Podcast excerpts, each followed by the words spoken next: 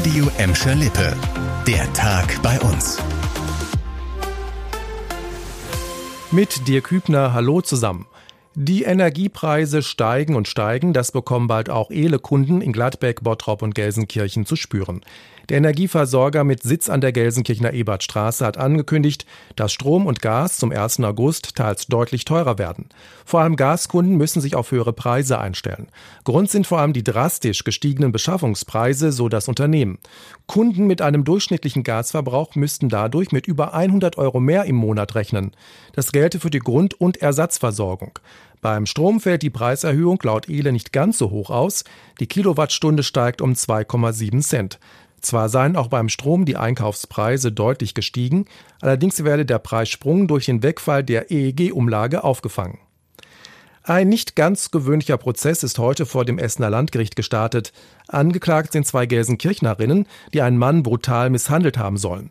Auf der Anklagebank sitzen eine 56-jährige und ihre 19 Jahre alte Tochter, unter anderem wegen besonders schwerer räuberischer Erpressung.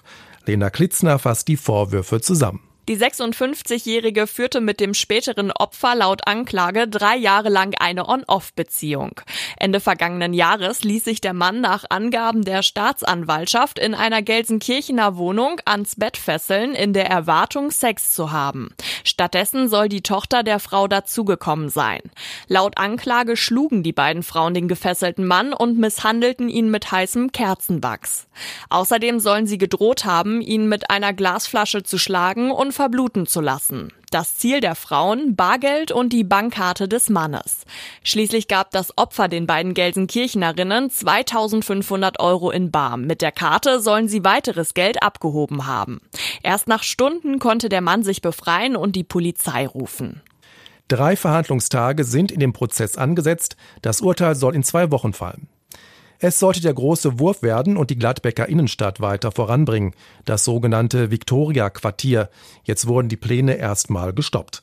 Auf diesen Schritt haben sich Stadt, Sparkasse und die Wohnungsgesellschaft GWG geeinigt.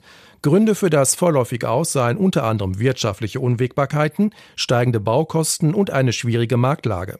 Die Partner wollen das Projekt aber nicht ganz auf Eis legen, sondern es mittelfristig wieder angehen.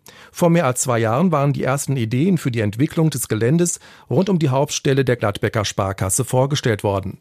Nach dem weiter geplanten Abriss des maroden Büroturms sollten dort städtische Dienststellen und weitere Büroflächen entstehen. Die Sparkasse braucht allerdings immer noch mehr Platz und will jetzt prüfen, ob die Kundenhalle aufgestockt werden kann. Mit dem Thema Stadtplanung geht es weiter. Die Polsumer Straße in Gelsenkirchen soll ab 2025 ein neues Gesicht bekommen. Eine Machbarkeitsstudie zeigt jetzt, wie die neue Straße in Hassel aussehen könnte.